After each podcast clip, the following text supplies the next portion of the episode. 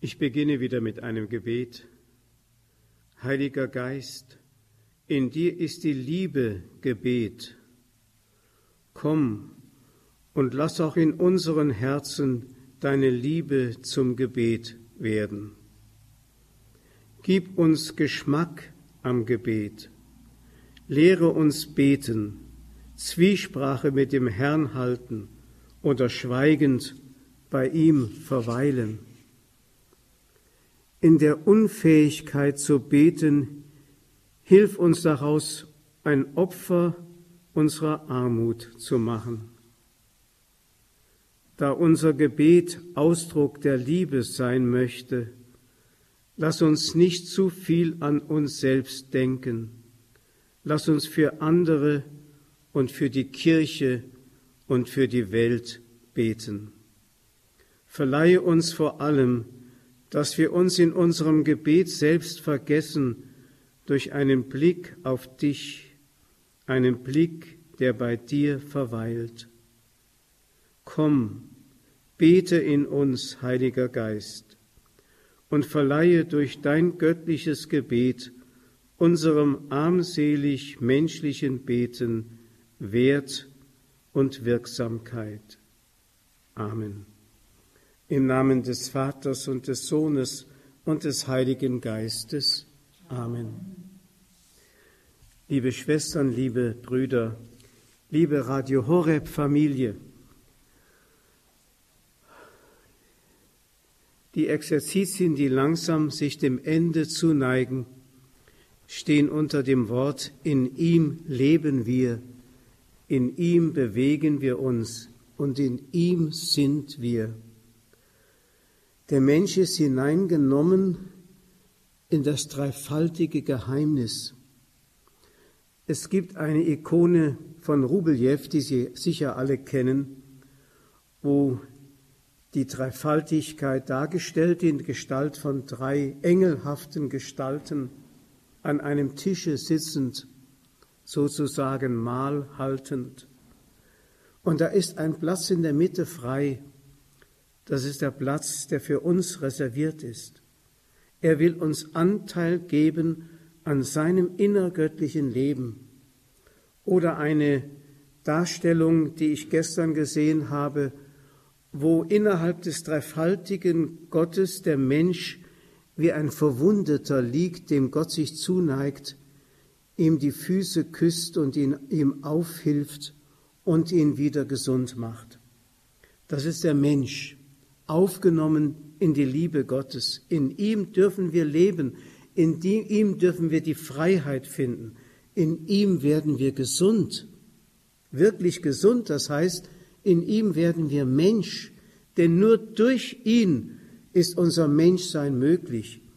Wenn wir also sagen, in ihm leben wir, dann bedeutet das eben nicht, dass wir einfach nur sind, da sind, statisch einfach existieren. Nein, dynamisch, lebendig. Als Blaise Pascal sein, sein berühmtes nächtliches Gotteserlebnis hatte, das ihn zum Glauben geführt hat, da hat er das zu Papier gebracht und das erste Wort, das er schrieb, war Feuer. Feuer. Das heißt also, wenn wir in Gott sind, dann erleben wir das Feuer, bei Jesaja heißt es, wer kann wohnen bei den ewigen Gluten? Wir sind hineingenommen in dieses lebendige, verzehrende, aber nie sich verzehrende Feuer Gottes. Es ist dieses Flutende zwischen dem Vater und dem Sohn im Heiligen Geist, und das ist das Gebet. Und der Mensch ist hineingenommen in dieses Zwiegespräch des dreifaltigen Gottes, das Gebet so dass also wesentlich zum Menschen gehört das Dialogische. Wir sind dialogisch geschaffen, auf das Gebet hin geschaffen. Das Gebet ist sozusagen die liebende Beziehungspflege zwischen Gott und den Menschen. Der Wahlspruch von Kardinal John Henry Newman, dem bekannten und berühmten englischen Konvertiten hieß Cor ad cor loquitur. Das Herz spricht zum Herzen. Und das macht eigentlich das göttliche Geheimnis zu innerst aus, aber auch die Wesenheit des Menschen. Person sein leitet sich ab vom Herzen. Die Möglichkeit haben zu lieben bis zur Hingabe seiner selbst und sich darin nicht zu verlieren, sondern zu finden. Das geschieht im Gebet. Ich erinnere mich an eine Stelle in den chassidischen Erzählungen von Martin Buber, wo ein Rabbi von einem Schüler gefragt wird, wirst du morgen dort und dorthin gehen? Und der Rabbi antwortet, wie kannst du mich so etwas fragen? Wenn ich heute Abend die Abendpsalmen bete und mich betend in Gott hinein versenke, dann geht mein Herz über und neigt sich über den Rand des Todes. Wie kannst du mich noch fragen, was ich morgen tun werde? Das heißt also, in jedem Gebet ist die angelegt zumindest die Gesamthingabe des Menschen an Gott, sowie auch in Gott angelegt ist die Gesamthingabe Gottes an den Menschen. Wir kennen ja das Wort aus dem Römerbrief Kapitel 8, wo der heilige Paulus sagt, er, der für uns dahingab, seinen einzigen Sohn, hat er uns in ihm nicht alles sich selber geschenkt. Es gibt ja dieses Wort, äh, dieses Bild aus dem alten Bund von Abraham, das uns eigens zum Verständnis gegeben ist, damit wir begreifen, was gemeint ist. Der Vater gibt seinen Sohn, aber in diesem Geben seines Sohnes gibt er sein Herz, sich selber dar. So ist das also das Gebet seinen Ursprung hat in Gott. Am Anfang war das Wort und das Wort war bei Gott. Und das Wort wurde Fleisch. Das heißt, bei Gott ist alles, das Gebet ist etwas Wesenhaftes, das nicht einfach nur Schall und Rauch ist, wie bei uns Menschen die Sprache kaum noch in ihrem eigentlichen tiefen Gehalt erfahren wird, als etwas, was Hingabe ist seiner selbst. Wir kennen das kaum noch. Selbst wenn wir das Wort sagen, ich liebe dich, dann meinen wir es ja gar nicht. Wir möchten es vielleicht, wir ersehnen es vielleicht, aber wir können es nicht. Aber bei Gott ist das Wort zugleich Tat, zugleich Hingabe. Äußerung ist bei Gott immer Entäußerung. Und unser Gebet sollte gewissermaßen im innersten Kern so eine Anlage dazu haben, auch zur Entäußerung unserer selbst zu werden. Wer sein Leben behalten will, der wird es verlieren. Wer sein Leben hingibt, der wird es gewinnen. Das trifft auch auf das Gebet zu. Das Gebet ist sozusagen ein Stück des Neigens über den Rand des Todes. Wir geben uns Gott hin. Der Dialog, sagte ich schon, hat bei Gott seinen Anfang genommen. Er spricht und der Mensch hört. Und der Mensch resoniert. Er ist Resonanzboden sozusagen und antwortet auf das Wort. Ein sehr schönes Bild dafür ist ja der Dialog in Nazareth. Oder wie wir das im täglichen Angelusgebet ja auch sprechen, der Engel des Herrn brachte Maria die Botschaft, Gott spricht. Maria sagt, siehe, ich bin die Magd des Herrn, der Mensch antwortet. Und dann kommt das Wunderbare, und das Wort wird Fleisch. Beides vereinigt sich so, das Wort und die Antwort, dass es Fleisch wird, dass es eine Einheit wird, dass es miteinander verschmilzt.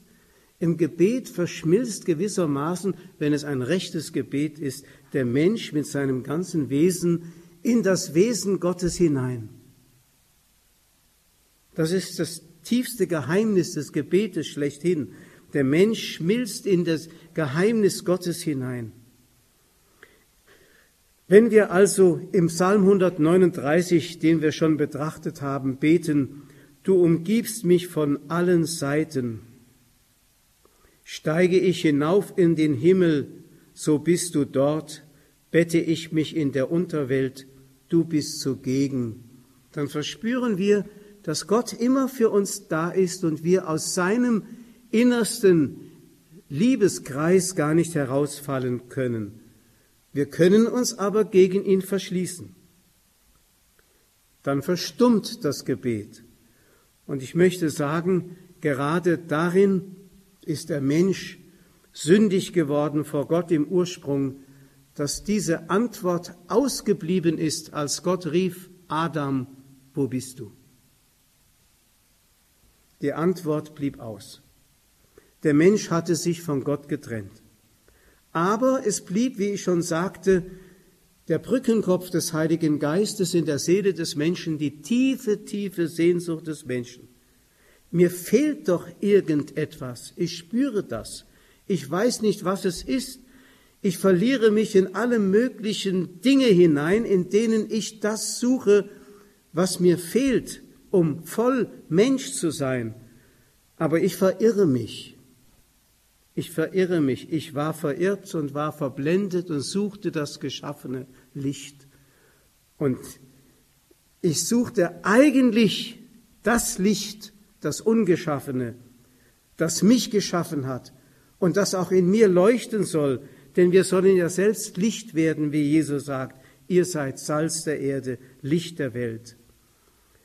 So beginnt, wenn man so will, jedes Gebet mit dem Bewusstwerden der Gegenwart Gottes und des Eingeborgenseins des Menschen in dem dreifaltigen Geheimnis. Ich möchte sagen, dieses Wort in ihm leben wir, in ihm bewegen wir uns und in ihm sind wir. Wenn das in uns das Dauerbewusstsein wird, das uns Tag und Nacht begleitet, dann sind wir betende Menschen. Da brauchen wir kein Plappern zu machen.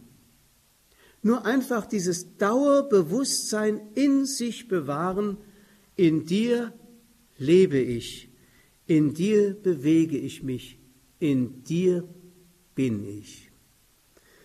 Das ist Gebet.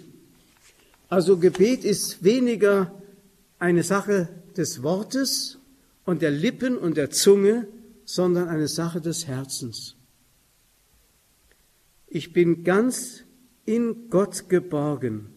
Ich trage ihm nicht irgendetwas vor, ich sage ihm nicht irgendetwas auf, ich werde einfach still in ihm. Ich schließe meine Augen, gehe nach innen und verweile vor dir, mein Gott. Wir haben heute Morgen ja schon einmal in der heiligen Messe bei der Predigt darüber nachgedacht, wie auch Jesus die Krankheitsformen des Aussätzigen und des Gelähmten gewissermaßen zu seinem Schicksal gemacht hat. Warum?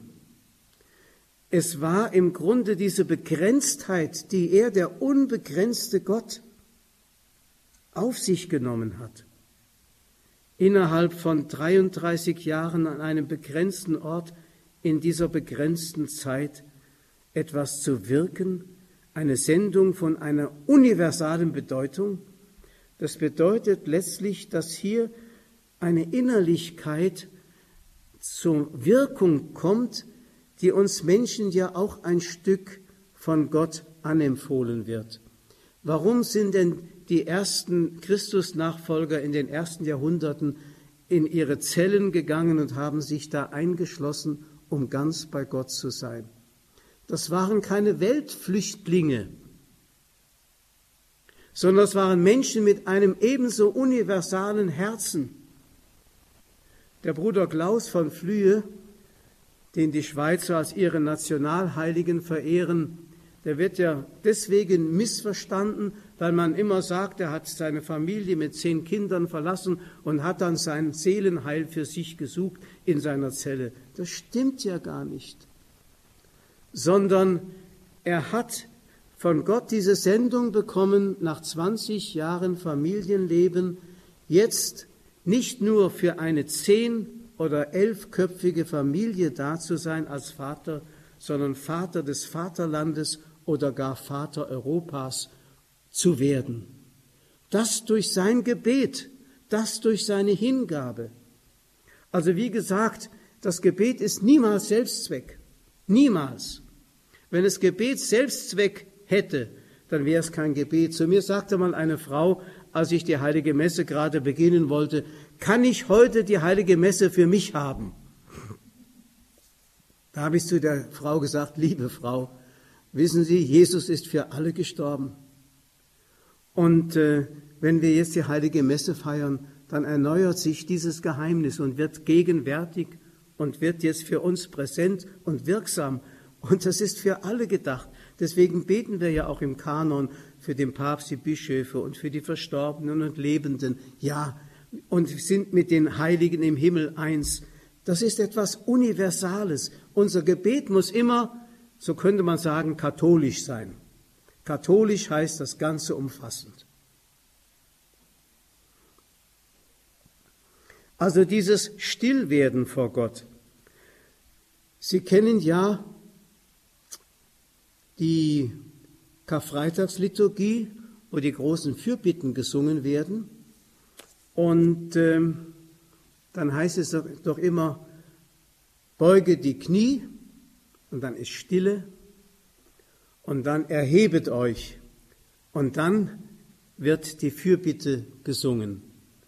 Diese Stille ist dazu da, dass man in seine Fürbitte alles hineinnimmt, was sozusagen den Weltenraum umfasst.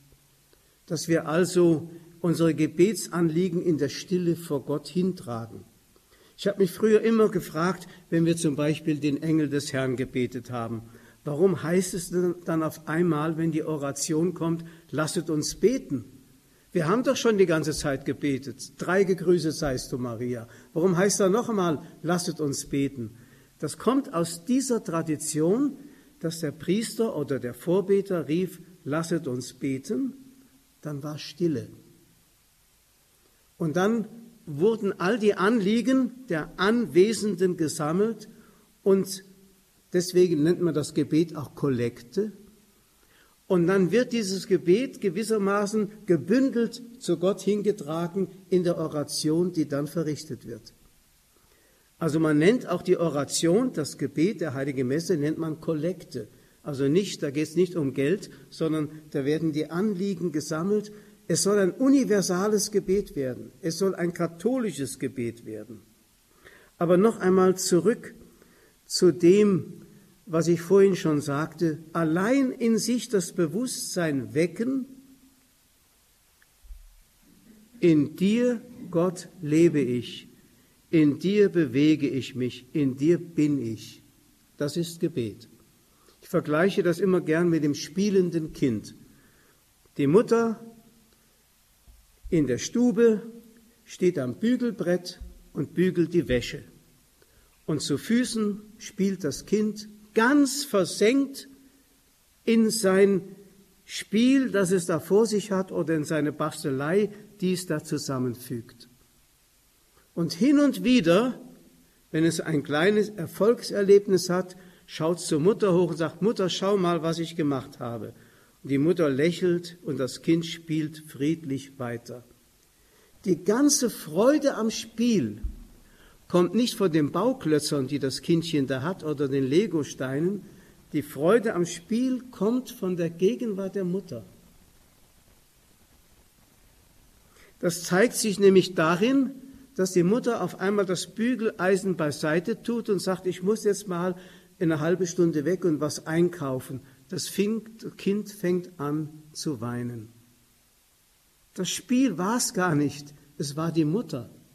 Es war die Gegenwart der Mutter, die dem Kind diese Freude und diesen inneren Frieden und diese Gleichmütigkeit geschenkt hat. So ist es auch im Gebet.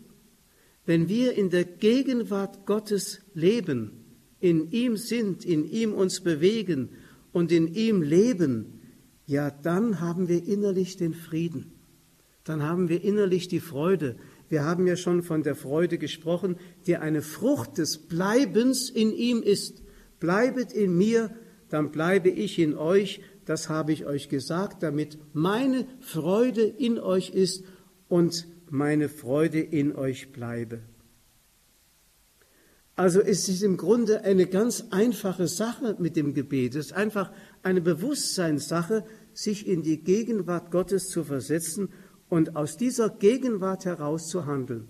Das heißt also, unsere sogenannten täglichen Gebete, manchmal kommen die Leute dann bei der Beichte und sagen, ich habe meine täglichen Gebete nicht verrichtet. Die täglichen Gebete sind im Grunde ja nur diese Stützpfeiler, die diesen Zustand, diese Brücke sozusagen zwischen Gott und den Menschen als Dauerzustand erhalten sollen. Nur die Stützpfeiler. Aber das eigentliche ist dieser Dauerzustand, dass wir in der Gegenwart Gottes leben und aus dieser Gegenwart Gottes heraus handeln.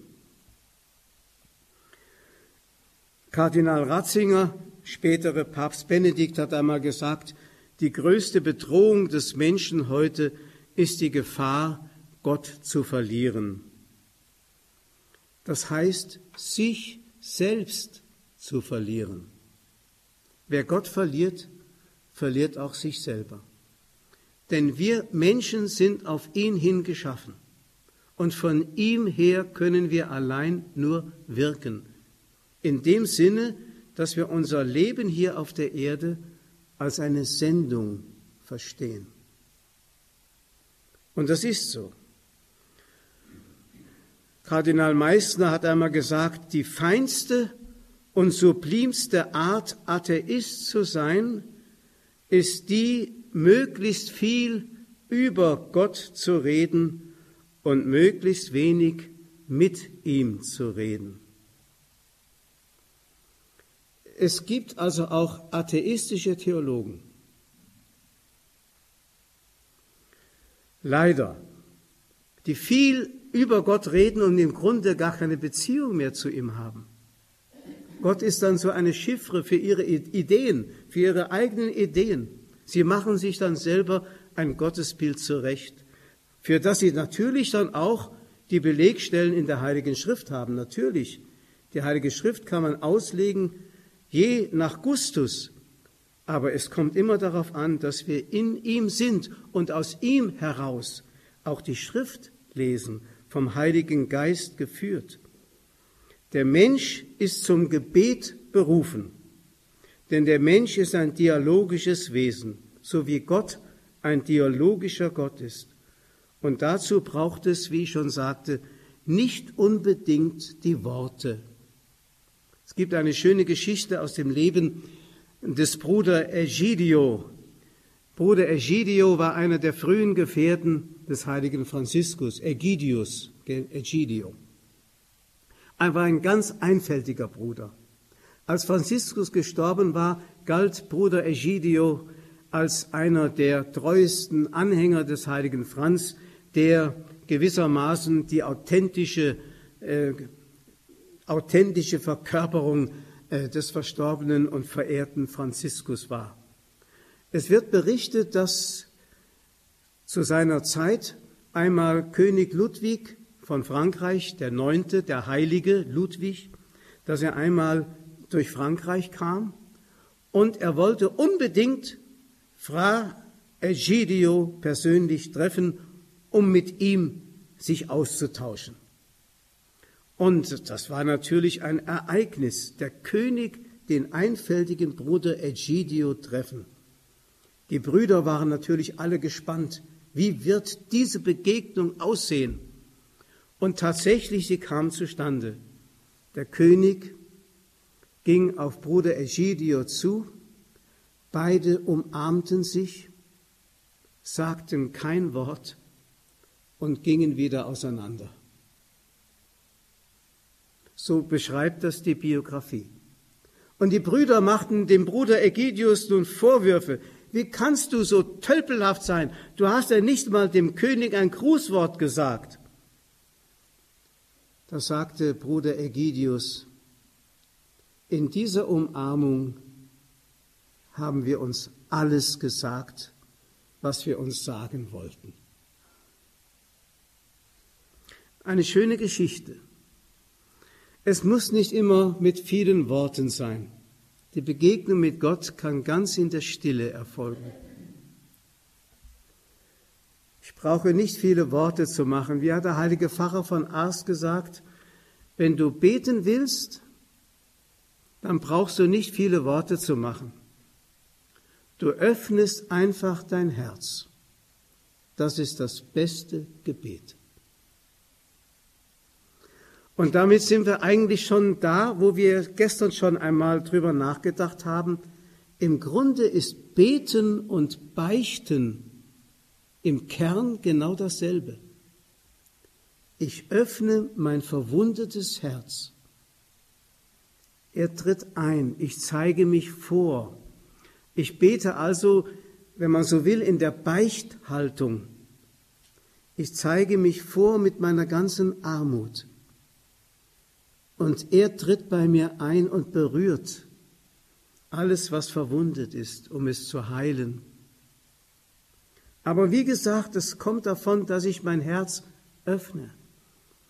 Die andere Geschichte ist Ihnen ja auch sicherlich bekannt aus dem Leben des heiligen Pfarrers von Ars, der einen einfältigen Bauern in der Kirche trifft, der da still in der Bank kniet und nach vorne zum Tabernakel schaut. Eine ganze Weile beobachtet der Pfarrer diesen Bauern. Dann geht er auf ihn zu und fragt, was machst du da? Da sagt der einfältige Bauer, ich betrachte meinen lieben Gott und er betrachtet mich.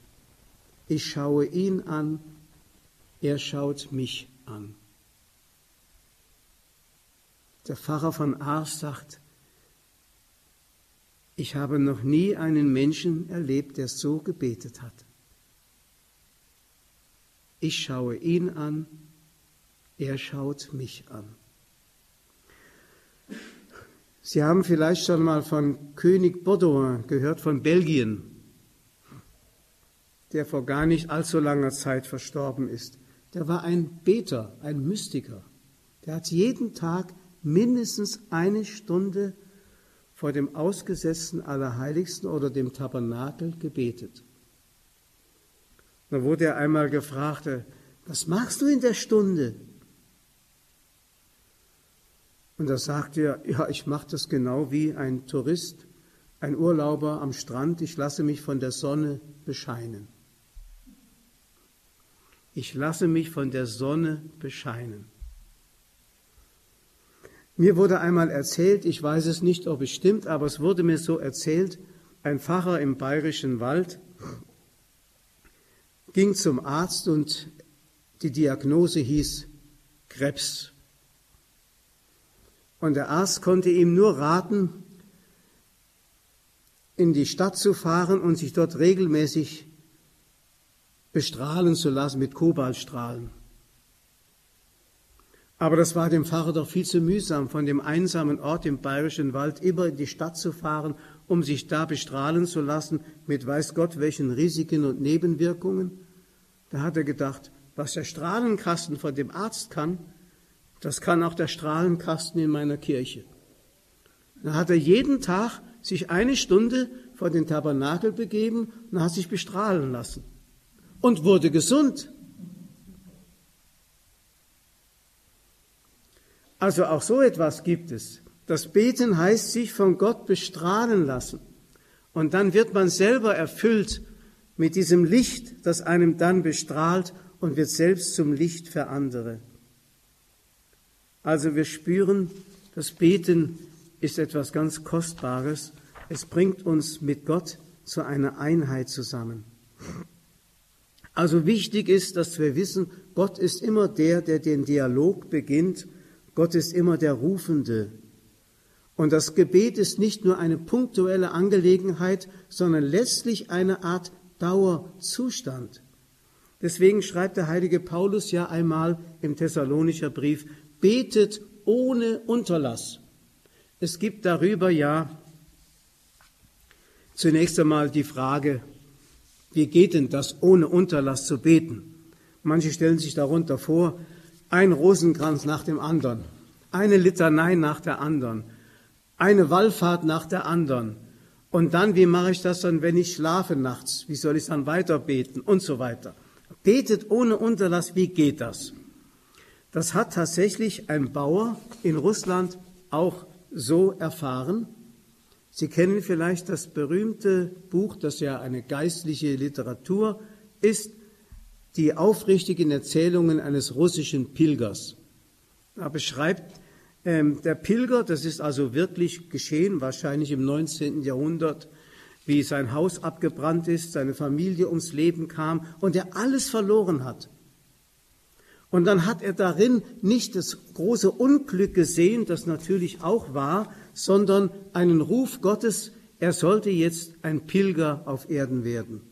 Und dann hat er sich in seinen, in seinen Mantelsack, hat er sich eine Bibel und äh, die Sprüche der Väter hineingegeben äh, und eine Brotkruste und dann ging er auf Wanderschaft, auf Pilgerschaft. Aber eines hat ihn angesprochen, dieses Wort aus dem Thessalonischer Brief, betet ohne Unterlass. Und da ging er zu den verschiedenen Vätern in den Klöstern und fragte sie, wie geht denn das, dass man ohne Unterlass betet? Da bekam er die unterschiedlichsten Antworten, die unbefriedigend waren, bis er dann von einem Starets, einem im Gebets- und geistlichen Leben erfahrenen Mönch, dann einen Hinweis bekam, der für ihn ganz, ganz hilfreich war. Das sogenannte Herzensgebet, das Jesusgebet, das dann so durch die dauernde Wiederholung in seinen ganzen körperlichen Rhythmus des Herzschlags und des Pulses überging, dass er sogar schlafend gebetet hat. Also immerzu in der Gegenwart Gottes lebte und dann die Welt ganz verwandelt erfahren hat. Das sind Dinge, die sind uns so fremd geworden, weil wir in einer Welt leben, die voller Ablenkung ist, es gehört zum Gebet dazu, dass man irgendwie sich seine Zelle sucht, in der man ganz ungestört beten kann. Ich erinnere mich, als ich in Kassel als Gefängnisseelsorger angefangen habe, da habe ich zunächst einmal eine große Wohnung bezogen und dachte, ich könnte hier in Prunk und Saus und Braus jetzt ein schönes priesterliches Dasein führen und habe dann meine Wohnung mit irgendwelchen Kunstbildern von Renoir und so weiter behängt und ich fühlte mich überhaupt nicht zu Hause in der Wohnung, überhaupt nicht. Und dann schon nach anderthalb Jahren gesagt, Schluss jetzt. Habe morgens die Zeitung aufgeschlagen und habe die erste beste Wohnung, die ich da gefunden habe, als Wink Gottes angesehen. Da sollst du hinziehen. Das war ein Dachjoche. Die Susanne kennt das. Ein Dachjoche. Da habe ich gewohnt. Zwei kleine Zimmerchen ich war sofort richtig zu Hause. Und dann habe ich mich entsprechend eingerichtet. Dann habe ich die Renoir-Bilder alle weggenommen. Und dann habe ich dann die Heiligenbilder hingehängt. Den Bruder Charles de Foucault, den Bruder Klaus von Flühe. Die hingen da alle so schön und da war ich dann wirklich zu Hause. Da konnte ich beten, da konnte ich wirklich ähm, mich hineinversenken in diese wunderbaren Dinge, die sind, davon zehre ich heute noch. Von dieser Zeit von damals, als ich da so quasi in dieser Einsiedlerbute, in dieser Mansarde gelebt habe und äh, so ganz von meinen Dingen umgeben war, die mich immer wieder auch an Gott erinnert haben. Man muss sich so eine Zelle schaffen. Und wenn es nur eine Zelle der Stille ist. Vom heiligen Bernhard von Clairvaux wird berichtet, dass er, der viel unterwegs war, aber immer in dieser Zelle des inneren Gebetes gelebt hat, so dass er also für die äußeren Reize gar nicht zugänglich war, sofern er ganz in Gott versunken war. Also beten muss auch ein Stück eingeübt werden und hat auch etwas mit Verzicht und Askese zu tun, so dass man also unabgelenkt seine Sinne ganz auf Gott richten kann. Übrigens wird vom heiligen Ägidius von Assisi berichtet, dass er immer von der Keuschheit geschwärmt hat. Die Keuschheit, die heilige Keuschheit. Da haben dann die Brüder ihn gefragt, ja sag mal, was ist denn die heilige Keuschheit? Und da hat er zur Antwort gegeben, alle Sinne bewahren für Gott. Alle Sinne bewahren für Gott. Dafür gibt es auch ein anderes Wort, das theologisch oft gebraucht wird. Jungfräulichkeit. Alle Sinne auf Gott hin sammeln. In ihm sozusagen leben, in ihm sich bewegen und in ihm sein. Da ist man wirklich wie der Fisch im Wasser. Gibt ja diese Geschichte von einem Fisch im Wasser, der gehört hat, es gäbe Wasser und er wusste nicht, was Wasser ist. Und da ist er zu einer Languste geschwommen, hat die Languste gefragt, kannst du mir sagen, was Wasser ist? Sagt die Languste, ja, du bist da mittendrin, merkst du das nicht? Also der Fisch konnte das nicht begreifen. Dann ist er zu einer Schildkröte. Die Schildkröte hat ihm auch gesagt, ja, du lebst doch mittendrin im Wasser. Was fragst du noch danach? Der Fisch konnte es nicht begreifen bis er eines Tages einem Wal begegnete. Und der Wal sagte zu ihm, das kann ich dir zeigen, was Wasser ist. Leg dich mal auf meinen Rücken. Und da hat der Fisch sich auf den Rücken des Wals gelegt, dann tauchte der auf und der Fisch zappelte in der frischen Luft draußen, aber hatte kein Wasser mehr. Dann wusste er, was Wasser war. Sein Lebenselixier, in ihm leben wir, in ihm bewegen wir uns, in ihm sind wir. Gott ist uns ja tausendmal näher, als wir uns das vorstellen können. Und dann fragen wir auch noch, wo ist Gott? Und fangen noch an zu zweifeln. Wir leben ja aus ihm. Jeder Atemzug ist nur möglich, weil es ihn gibt. Und deswegen kann der Atem schon zum Gebet werden. Es beginnt, wie ich schon sagte, mit dieser tiefen Sehnsucht des Herzens. Der indische Konvertit, der vom Hinduismus zum Christentum gefunden hat, Sundar Singh, der hat einmal gesagt, in Wirklichkeit kann ein Mensch keinen einzigen Tag, ja keine einzige Stunde leben ohne Gott. In ihm leben wir, in ihm bewegen wir uns und ihm sind wir, so sagt er auch. Aber die meisten Menschen sind wie Schlafende, welche wohl atmen, aber es gar nicht merken. Erst wenn der Mensch beginnt zu beten, wird ihm der, die Atmung bewusst. Da besinnt er sich und erfährt, wie wunderbar es ist, in Gott zu leben.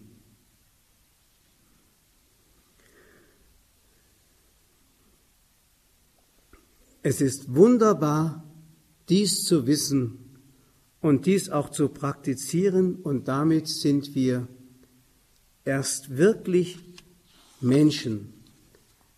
Der Mensch, der betet, ist wirklich erst ganz Mensch, denn in ihm leben wir, in ihm bewegen wir uns und in ihm sind wir. Amen. Ehre sei dem Vater und dem Sohn und dem Heiligen Geist, wie im Anfang, so auch jetzt und alle Zeit und in Ewigkeit. Amen.